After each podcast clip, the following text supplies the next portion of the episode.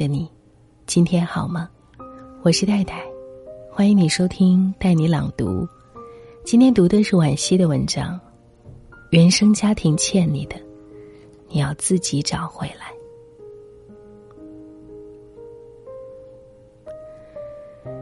东野圭吾说：“谁都想生在好人家，可无法选择父母发给你什么样的牌。”你就只能尽量打好它。大学的时候，我在社团里认识一个性情内向的学弟，他的自我介绍说的磕磕巴巴，聚餐时坐在角落里，眼神却朝着热闹处，好想极力的融入，可是又在顾虑着什么。令人诧异的是，他竟然在后来的几次演讲赛和辩论赛里跃跃欲试。虽然每次都打酱油一般陪衬了别人的自信大方。慢慢的，我们熟悉了，他才告诉我，其实我加入社团就是为了锻炼自己，我想要克服自己的自卑。但我没有想到，他说他的自卑。来源于父母。他的父母都是乡镇上的中学教师，各自担任着教研组组长，做起事来雷厉风行，对他的要求也特别严格，几乎无时无刻都用别人的长处来打击他的短处，希望造就一个德智体美劳全面发展的完美儿子。可事情发展并没有朝预期的方向而去。他在处处不如人的阴影下长大，渐渐不爱说话，只愿独自缩在自己的小世界里。父母恨铁不成钢，言语间的讽刺打击愈加强烈，而他则愈加沉默，一切仿佛陷入恶性循环里去。后来，雪弟无意中读到弗洛伊德的童年创伤理论。他用“拨开乌云”四个字来形容自己当时的感受。他说：“我一直以为是自己太差劲，原来差劲的，并不仅仅是我一个。”他开始分析父母的教育模式利弊，为自己身上的问题寻找主观和客观原因，同时也有意识的接触心理学知识，试图通过参加活动积极主动的治愈自己。没有十全十美的原生家庭，但面对这个问题，许多人存在着当事人心理，判断和结论都难免要带着情绪。所以，客观公正的审视自己的家庭，并非易事。但解决问题，永远都以认识问题为基础。就像这位学弟，开始了对自我、对父母。对家庭的剖析，就迈出了摆脱原生家庭阴影的第一步。有一个读者叫小青，曾经对我倾诉过自己和父母的故事。小青出生于偏远村寨，家里还有一个妹妹，她的父母都是普通农民，靠着几亩地养活一家四口，生活清苦而局促。更要命的是，那个小山村闭塞荒芜，重男轻女的思想根深蒂固，所以父母对两个女儿总也爱不起来。他像一头负重的老黄牛，匍匐在黄土地上，艰辛耕耘。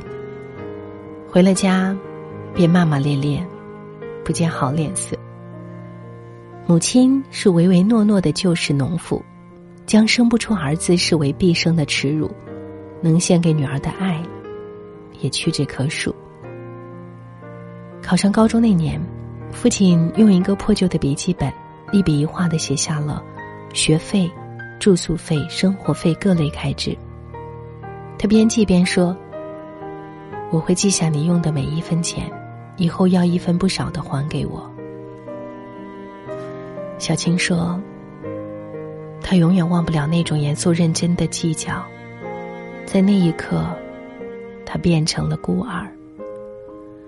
后来，小青拼了命的去学习拼搏，摆地摊儿、发传单、做家教，样样干过。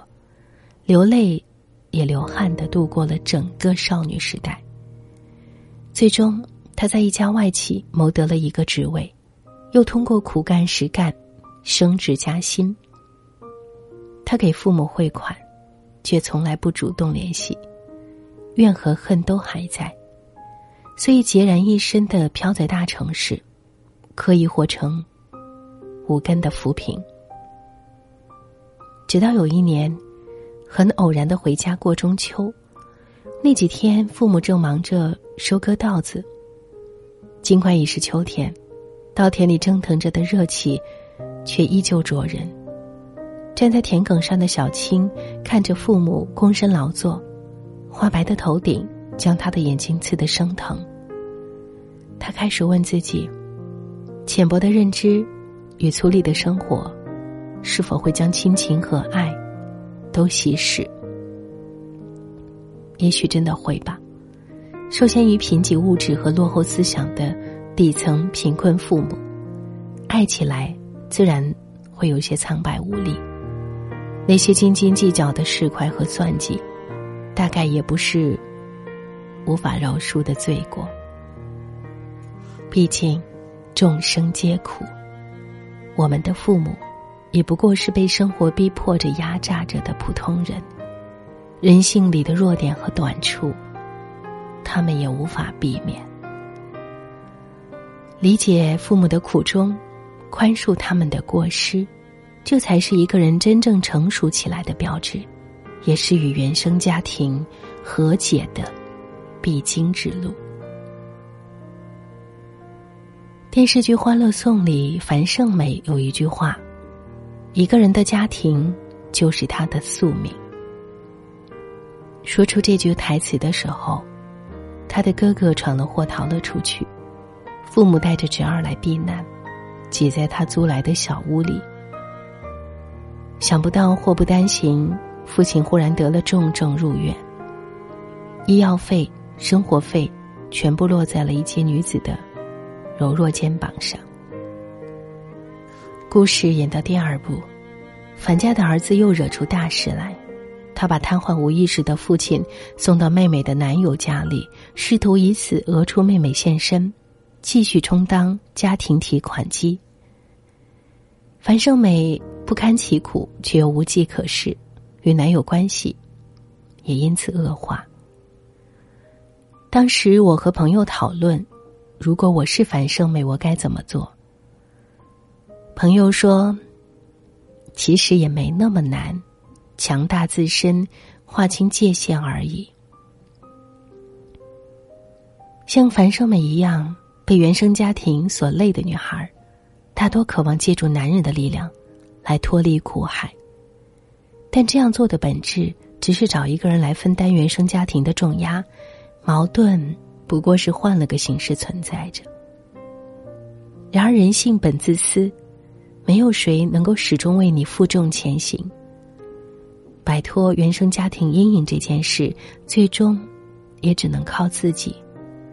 包括硬件上的物质和能力，软件上的决心和定力。当务之急不是找一个男人，而是端正工作态度，看清社会现实，把寻寻觅觅的精力全部用来自我提升。因为，与吸血虫一般的亲人家庭划清界限，需要强大的内心和自我为支撑。足够的金钱能力与资本，能在无形中提升一个人的底气和勇气，赢得挣脱原生家庭的最基本条件。脱离原生家庭的目的是为了拿回人生主动权，按照自己的意愿来生活。而所谓的掌控人生，就是自强、自立与自信。最近大火的相亲鄙视链里，有一环是单亲家庭出身。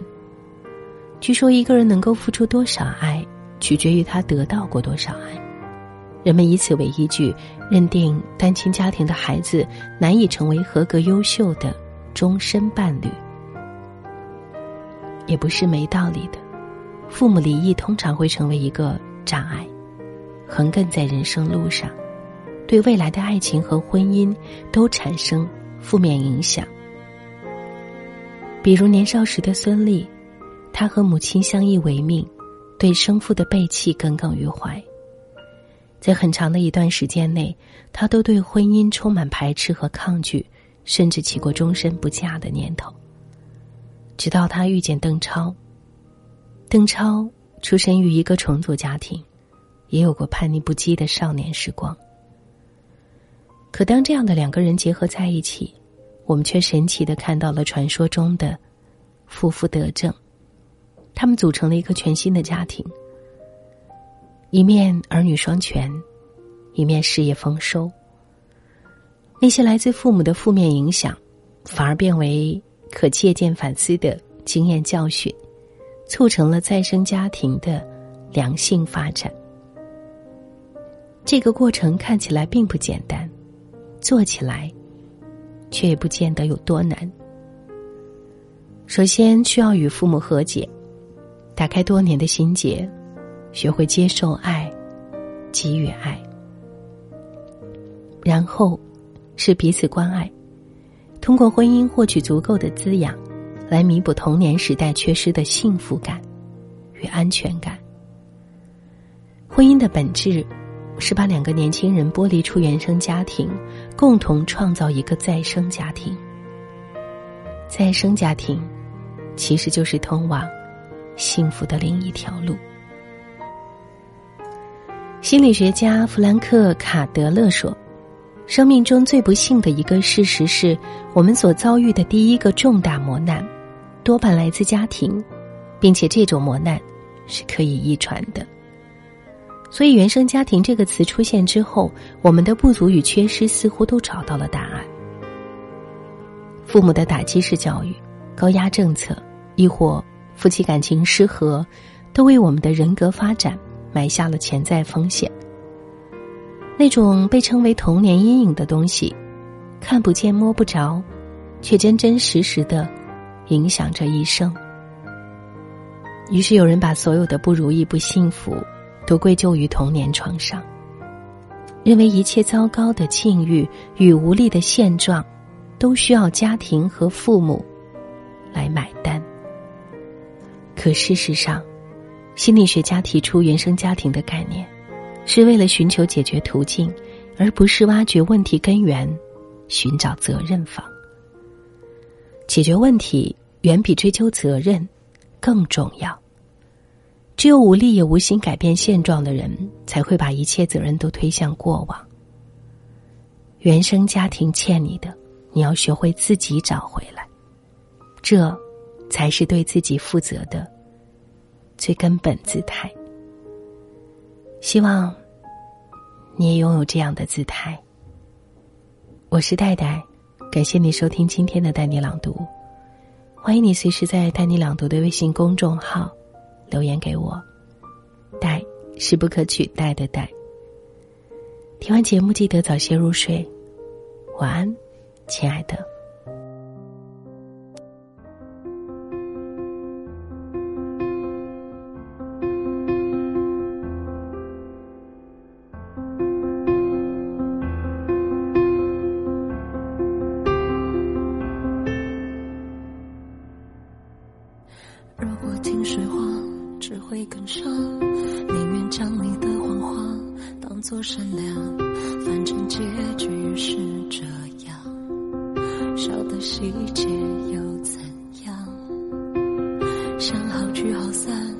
没伪装，可是被你的拥抱击溃眼眶，不愿成全，不想原谅，但自尊太好强，最怕旧情人想。念你的眼光，爱得太真假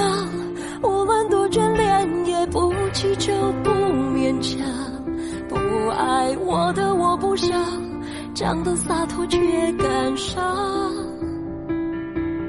总是爱的太逞强，怎么你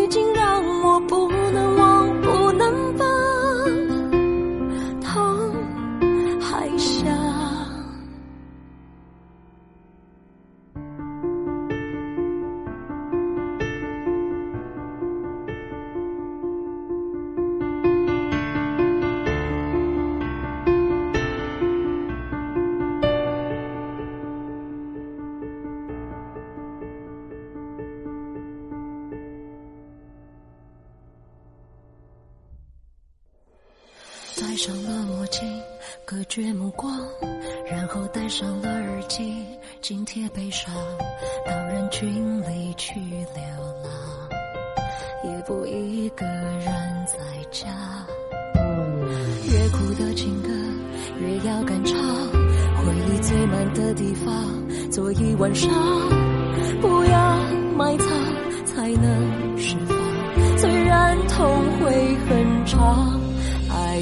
会留下太容易了的伤。